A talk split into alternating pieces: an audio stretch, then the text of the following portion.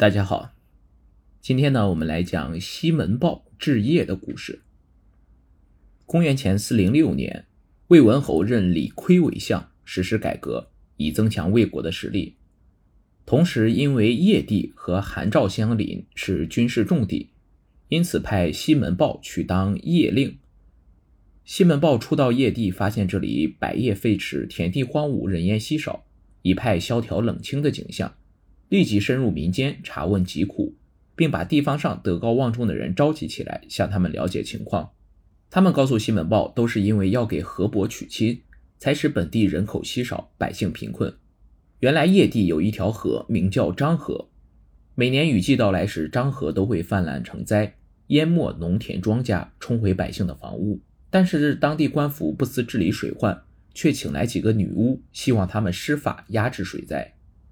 女巫说：“漳河之所以泛滥，是因为河伯想娶妻而不得。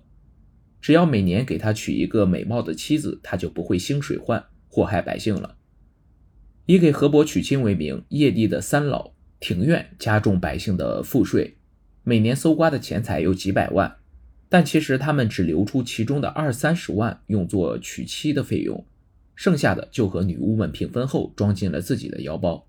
到了要给河伯娶媳妇儿的时候，女巫就四处巡查，看到哪个穷苦人家的女儿漂亮，就马上下聘礼，说河伯要娶她为妻，然后就把她安置在河边的一座房子里。这座河边的房子是专门给河伯的新娘子用的，有专人提供饭食。新娘子跟家人分开，要独自在那里面生活。十几天后，他们就把新娘子好好的打扮起来，并把床铺枕席也装点一番，就让新娘子坐上去。连人带床铺一起放入河中，让它往河中央飘。床在水面漂一会儿就会沉下去。叶县里有女儿的人家都怕自己的女儿被选中做河伯的妻子，纷纷带着女儿逃离了这里。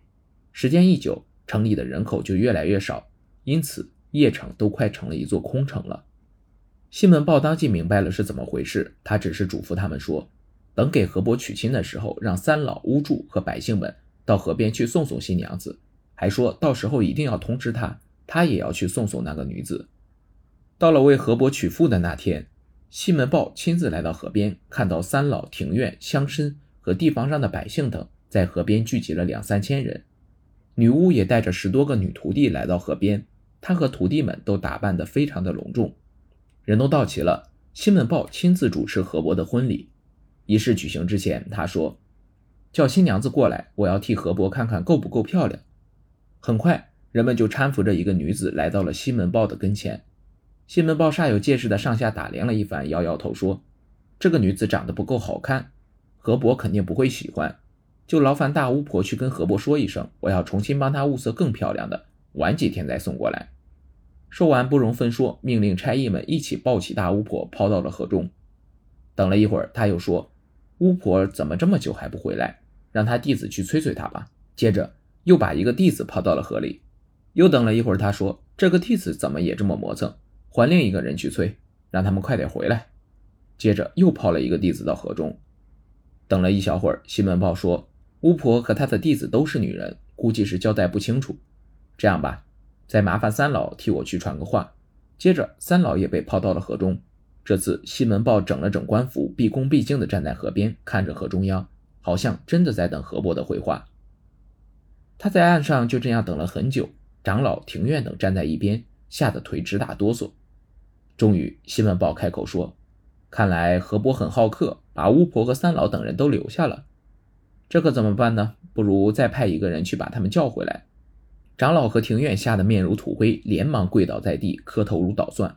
西门豹说：“好吧，先留下你们，再等会儿。”过了一会儿，西门豹又说。你们起来吧，看来河伯把他们留下了。众乡亲们不用等了，回家去吧。邺地的官吏和百姓都吓得目瞪口呆，以后再也没人敢提要给河伯娶妻的事情了。西门豹通过这件事惩治了地方恶势力，教育了广大的百姓。接着，他又颁布律令，禁止巫风盛行。为民除害后，西门豹便开始治理漳河，亲自率人勘测水源，发动百姓开通了十二条水渠。把黄河水引来灌溉农田，使大片田地可以旱涝保收，邺地的百姓越来越富足。原来那些逃跑的人也都回来了。西门豹在发展农业的同时，减免赋税徭役，寓兵于农，藏粮于民。百姓听到号令，马上就能集结成军队。在西门豹的治理下，叶地民富兵强，成为魏国的东北重镇。好了，我们今天的故事就讲到这里了，我们下期再见。